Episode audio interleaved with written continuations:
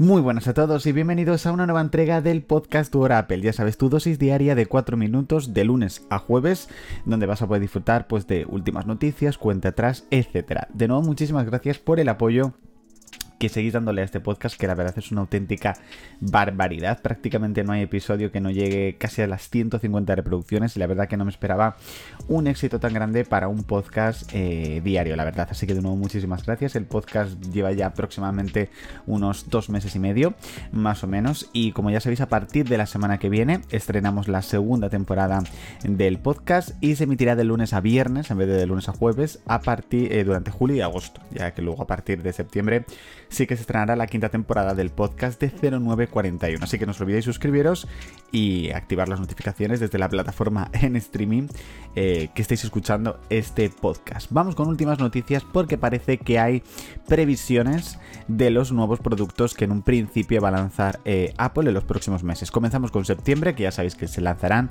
tanto el iPhone 15, 15 Plus, 15 Pro y 15 Pro Max. Veremos qué novedades van a tener, pero esperamos una reducción de marcos, esperamos también nuevos colores y entre ellos, por ejemplo, mejoras en los modelos normales, como que ya incluyesen perdón, la Dynamic Island o la cámara principal que sea de 48 megapíxeles. También se espera esa cámara eh, telescópica, por decirlo así, para el modelo 15 Pro Max, entre otras cosas. Pero también en un principio en septiembre veremos no solamente el Apple Watch Series 9 de dos tamaños, ya sabéis, 45 milímetros y 41 milímetros, sino que también veremos el Apple Watch Ultra Series 2. Veremos qué tipo de novedad va a incluir este reloj eh, para que verdaderamente pues, haya un cambio respecto a la generación anterior. También, por supuesto, Apple estaría trabajando en nuevos Mac. En un principio este año no veremos nuevos Mac, eh, esos los eh, los nuevos Mac los veremos ya el año que viene con los procesadores M3, que era lo que yo parecía lo más lógico del mundo, o sea, lanzar eh, cada dos años un nuevo procesador, sí que me parecía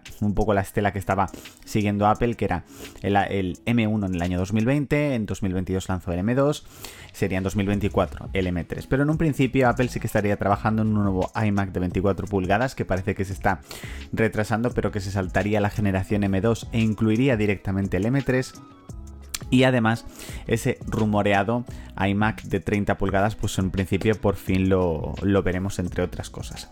Si mis cálculos no fallan, que estaríamos aproximadamente a unos 10 días para el lanzamiento de la beta número 3 de iOS 17. Es decir, en un principio la semana que viene, entre el 5 y el 6 de julio aproximadamente, tendríamos el lanzamiento de esta tercera beta. Veremos qué problemas soluciona. Sé que es verdad que una de las cosas que más estoy notando con esta beta número 2 es el sobrecalentamiento.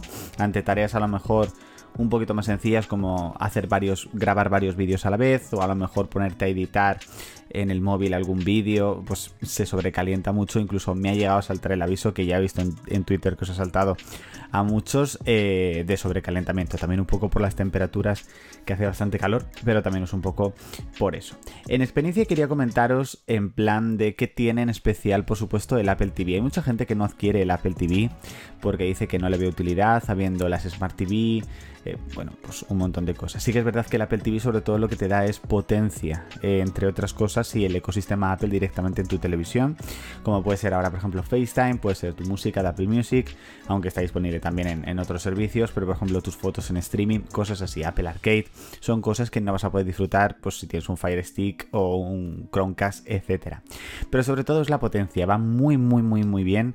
Las aplicaciones la verdad que se abren súper rápido y es muy fácil de instalar, o sea que yo sé que es verdad que es un dispositivo que para mí es esencial. Eh, lo tengo tanto en el dormitorio como en el televisor del salón, pero ya os digo que para mí me parece completamente esencial. La frase del día de nuestro querido Steve Jobs sería, siempre que preguntaba a las personas por qué hace eso así. La respuesta invariable era porque así se hace. Nadie sabe por qué hace lo que hace en el contexto empresarial. Eso fue lo que descubrí.